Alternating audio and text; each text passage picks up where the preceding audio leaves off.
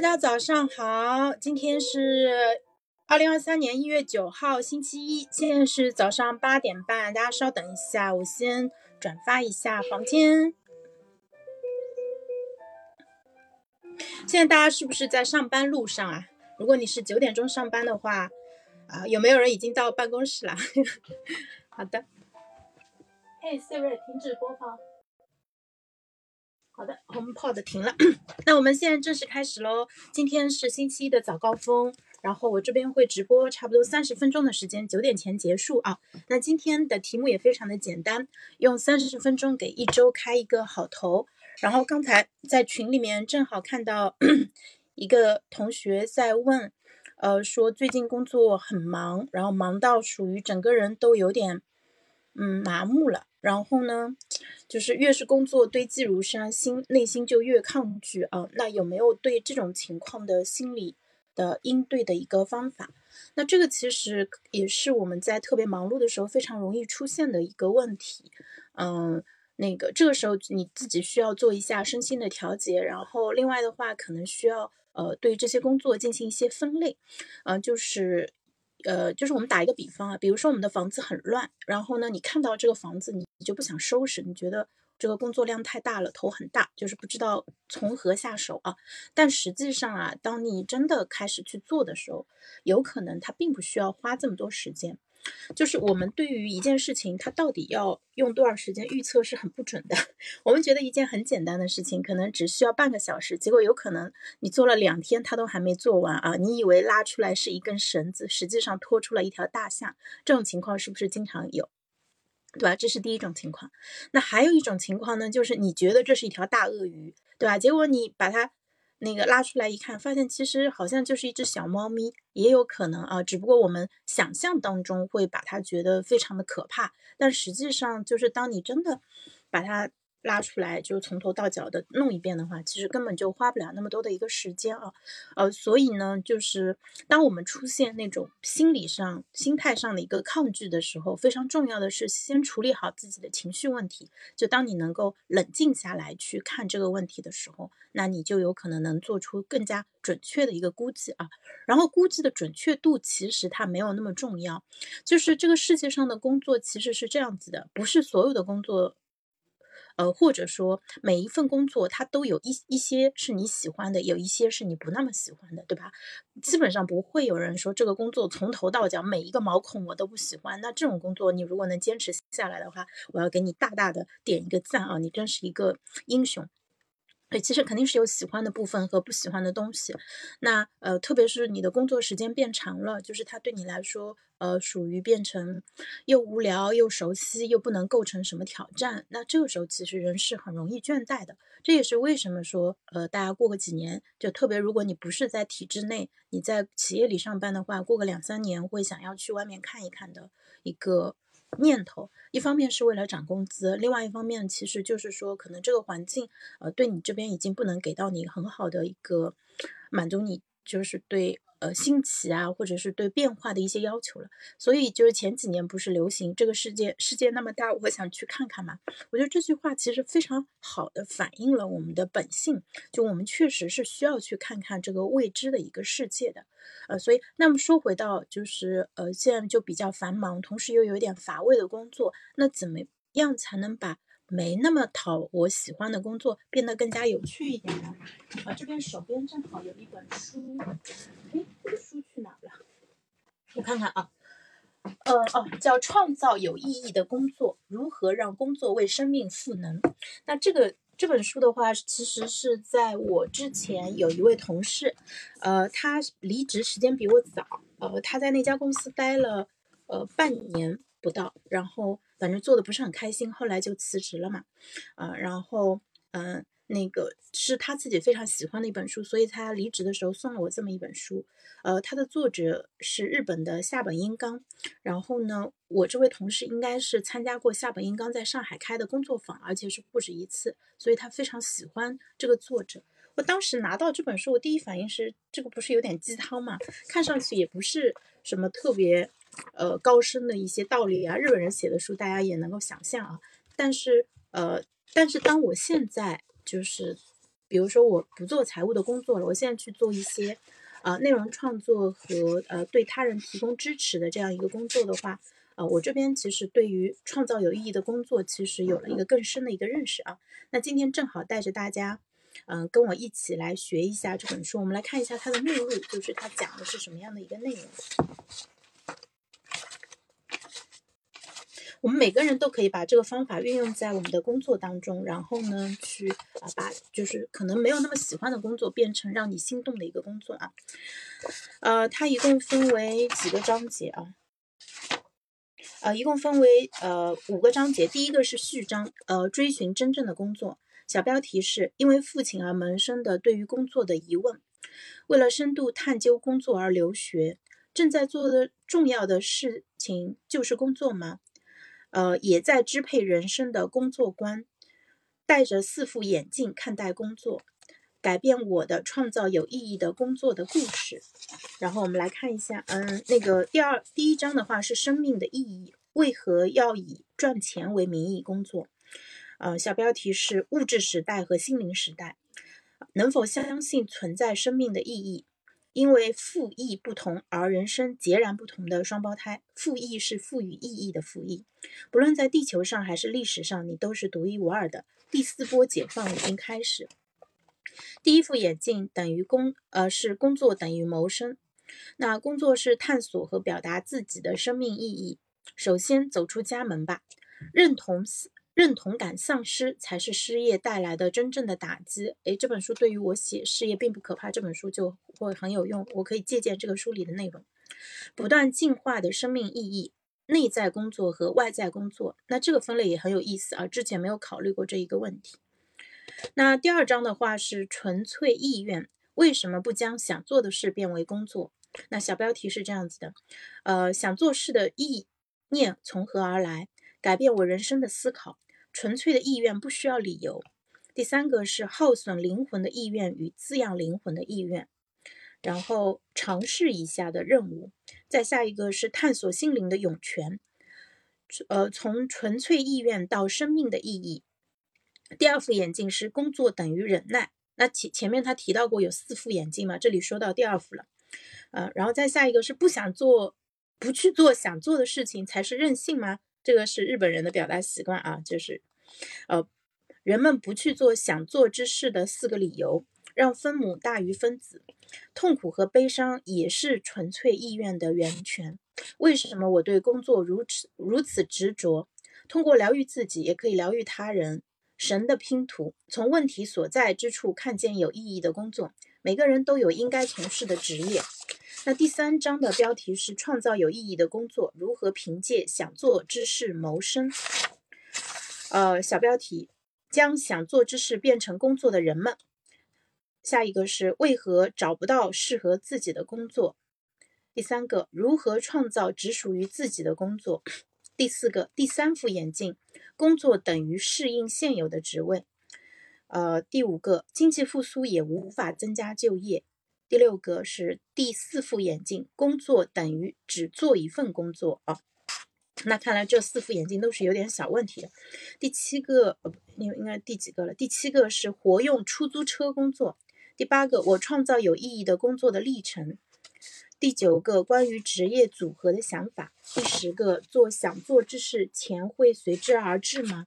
十一，这是神的安排。十二，维持生计到底需要多少钱？十三，相比做什么而言，为什么做更重要？十四，有意义的工作是多个工作的有机组合，这一点我非常赞同。那第四章是共鸣行动，创造有意义的工作从何做起呢？一，所有的现实都存在于理想之中。诶，这个有点意思啊。反，所有的现实都存在于理想之中。二，佯装成年人的代价是什么？三，小心恶魔的窃窃私语。四、心理上战胜恐惧的方法。五、人们往往想对纯粹意愿有所贡献。六、惊人的共鸣力量。七、微不足道的信息也能改变人生，这是真的。八、发现充满世间的共鸣。九、以共鸣为指针，先行动起来。十、是孤独扼杀了梦想。对，这个我也非常赞同。十一、许下承诺，神也会感动。十二。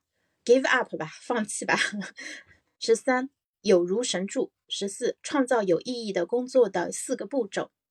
十五，有意义的工作也在不断的进化。好，那你们想听哪一部分？我们来直接跳到一百八十一页，看看他最后总结出来的四个步骤吧。我们看看怎么样去创造出有意义的工作啊？对我们看书不一定非得要从头到尾看，我们可以从中间开始看，也可以跳到结尾先看啊。那嗯，这本书他说从这里开始进入总结归纳。我希望读者呢通过本书找到属于自己的有意义的工作。首先建议大家。要摆脱物质时代束缚我们的工作观，树立适应心灵时代的全新的工作观。那一共有四个工作观需要转变，我称之为四副眼镜。呃，如下图所示啊。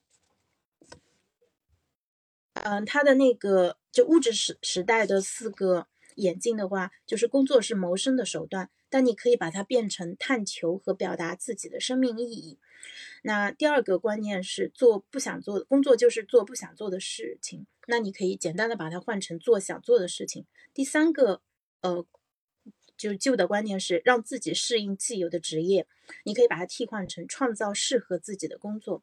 那第四个是同一时间只能做一份工作，你可以把它替换成可以同时做多份工作啊。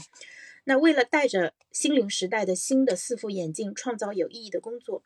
需要遵循以下四个步骤：第一步，要倾听自己内心的声音，觉察自我的纯粹意愿；第二步呢，用语言将纯粹意愿表达出来，与他人认真的分享；第三步，需要捕捉与他人分享时所产所产生的心灵共鸣，并且积极的加以利用；第四步，以共鸣为指南，开始具体的行动。那他后面做了就十六字的版本。步骤一是觉察纯愿，第二步是广而告之，第三步是留意回想，第四步是循声而行。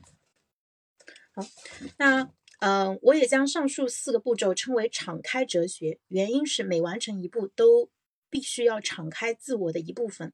步骤一呢，需要敞开耳朵，倾听来自于自己内心深处的声音。步骤二呢，则需要张开嘴巴，对他人。坦诚自己内心的真实想法。步骤三呢，需要睁开眼睛，仔细的看清周围世界对你的真实想法有何反应。步骤四，需要迈开双脚，做到不畏结果，勇敢行动。那这个我非常赞同。对，首先你要倾听自己的心声，然后呢，要去跟这个世界去交流，把你的想法告诉人人家。你会发现有很多人跟你有共鸣，那这个共鸣就是引导我们接下来行动的一个方向。那我虽然之前没有看这本书，但无意中我们也已经在这样做了。好，谢谢那个呃 PLG 妹妹给我们送的那个表情，送的点赞啊和小心心。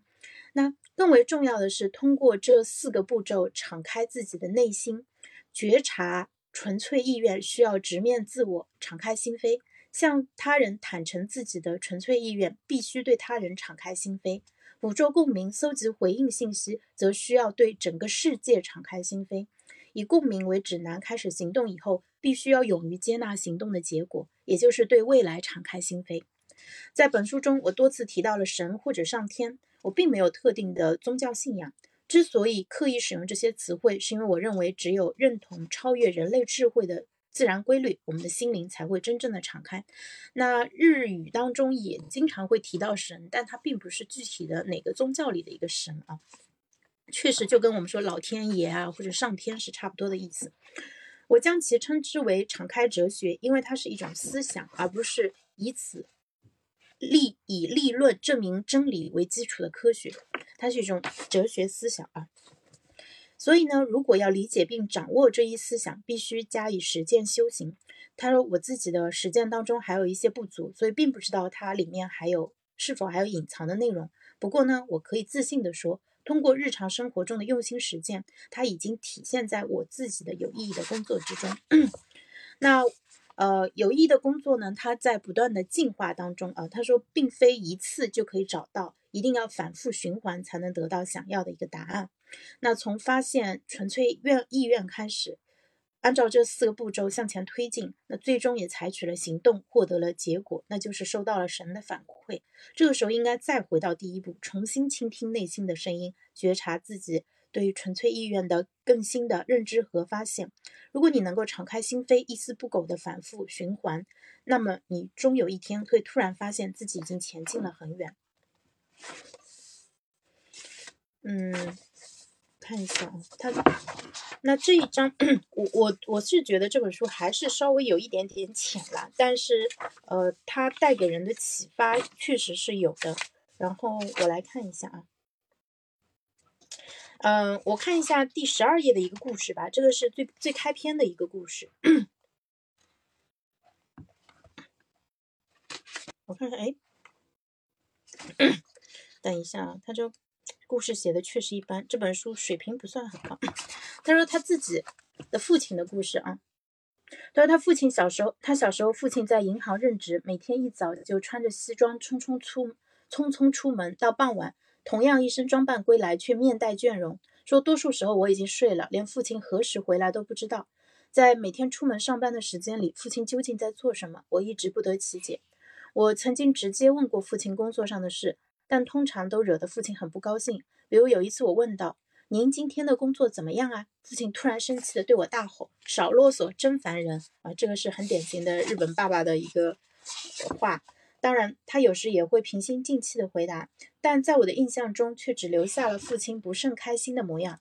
这样的事情经历的多了，渐渐的不知从何时起，我内心觉得询问父亲工作上的事是一大禁忌，而对我而言，工作这件事情也越来越像一个谜题，让人看不出究竟。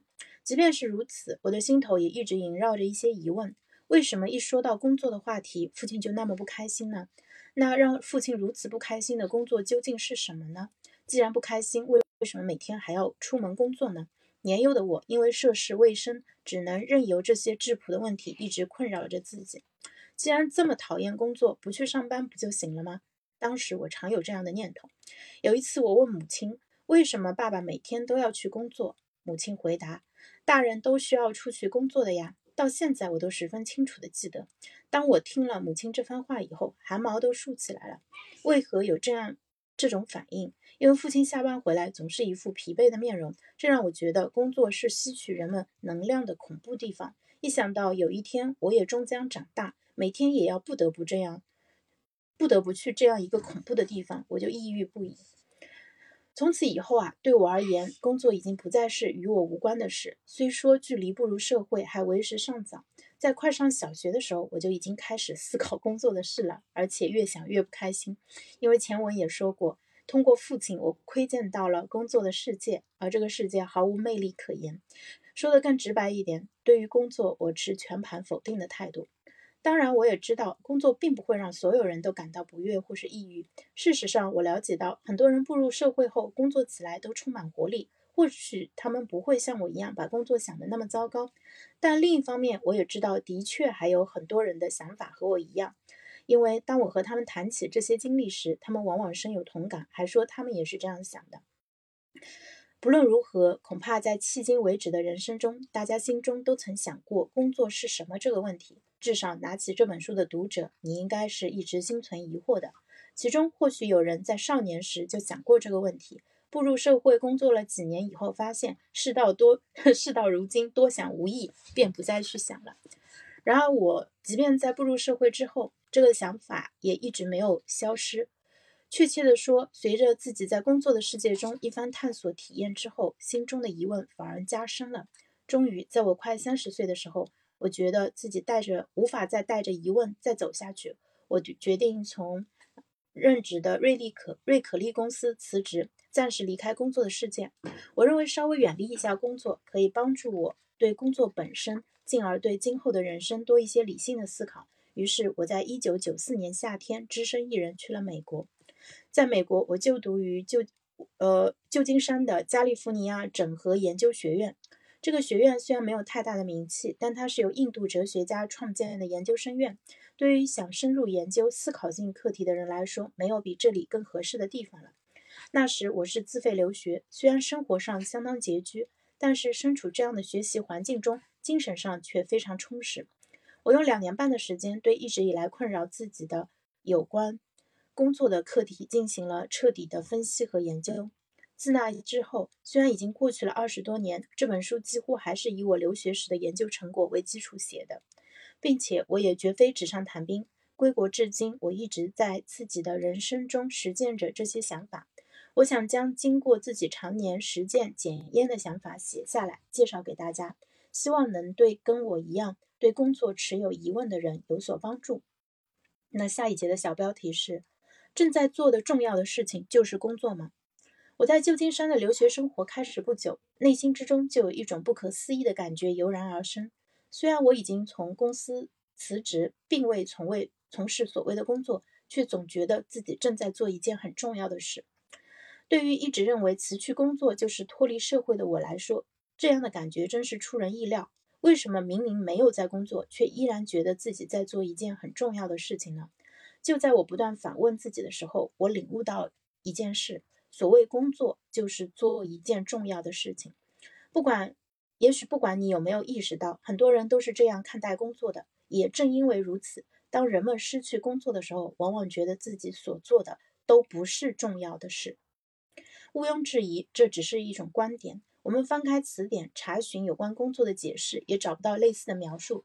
不知道从何开始，我就开始这样看待工作了，纯粹是个人的执念。只不过这是一种很强烈的执念。因为这个想法从小就萦绕在我的心里，于是呢，我想反过来利用一下这种执念。如果正在做的重要的事情就是工作的话，那么只要我觉得此刻的留学就是一件正在做的重要的事，那么是否可以把留学当做自己的工作呢？想到这里，一瞬间我感到身体里涌出、涌现出一股强大的力量。究竟是谁在决定什么是工作，而什么又不是工作？不管其他人如何主张，只要自己内心认定，那么对你而言就可以绝对的说，正在做的重要的事情就是工作。把别人觉得不是工作的事当成工作，这个做法本身不会给别人造成困扰，也不会在法律上受到处罚。既然如此，我们选择能够给自己带来能量的观点，不是更好吗？那我读完下一节就结束啊，那个差不多五分钟能读完。嗯，你们九点钟可以准时去上班，也在支配人生的工作观。在探寻什么是工作的这个课题过程中，我有了一个重大的发现，那就是我在思考工作的时候，切切实实的感受到了工作观的价值，也就是人们如何看待工作这个视角拥有巨大的影响力。一般当人们聊起工作的时候，往往会问对方有关工作内容的问题，比如你是做什么工作的，或者是关于工作方式的问题。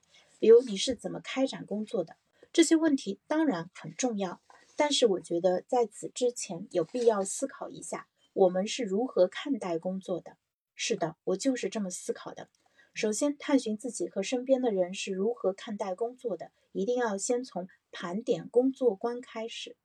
作为测试，大家可以找身边的几个人，试着问问以下这个问题：对于你而言，工作意味着什么？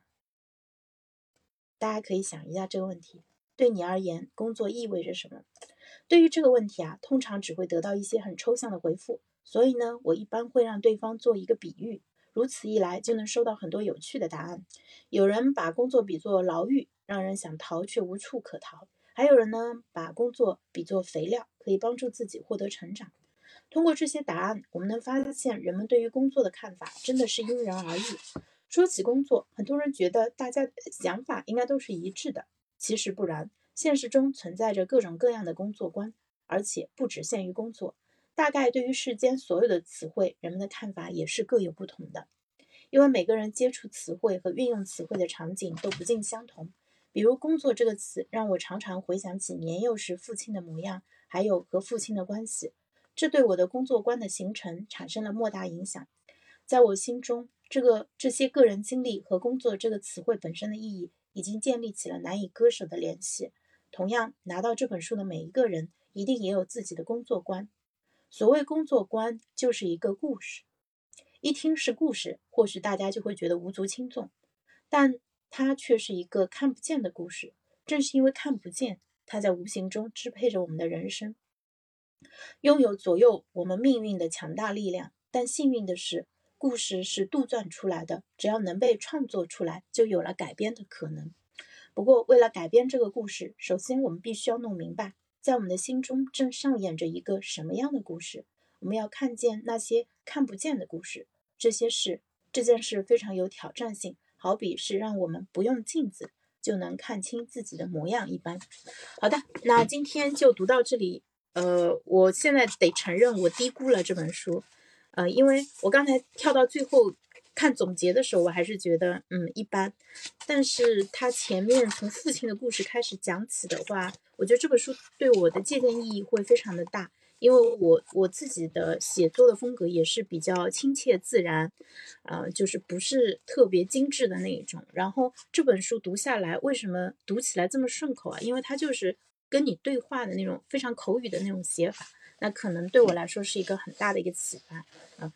所以，而且他刚才讲到了，我我再给大家最后再讲两提醒两句啊，问就是说了解工作观嘛，问一个问题。对你而言，工作意味着什么？然后你可以打一个比方，这样子能够帮助你自己，也帮助别人更好的理解你是怎么看待工作的。对你而言，工作意味着什么？然后下面这一句非常的精彩啊，这个我觉得非常重要，我给大家再读一遍。所谓工作观，就是一个故事。一听是故事，或许大家就会觉得无足轻重，但它却是一个看不见的故事。正是因为看不见。它在无形中支配着我们的人生，拥有左右我们命运的强大力量。但幸运的是，故事是，他这里说的是杜撰，杜故事其实是创作出来的。那既然他能创作，他就可以改编。那在在心理学上，可能不一定是用故事这个词，可能用的是人生叙事。对，但是我喜欢他这个说法。看不见的故事对我们的人生产生了非常大的一个影响，我们甚至都不知道自己在被它影响啊。好，那今天就先到这里哇，这三十分钟收获很大，果然还是应该多读好书。谢谢苏达、阿喵和呃那个 Super Fish。好，那也谢谢新进来的子龙和其他三位游客。今天先到这里，祝你们呃今天有好的状态，这一周有好的收获，拜拜。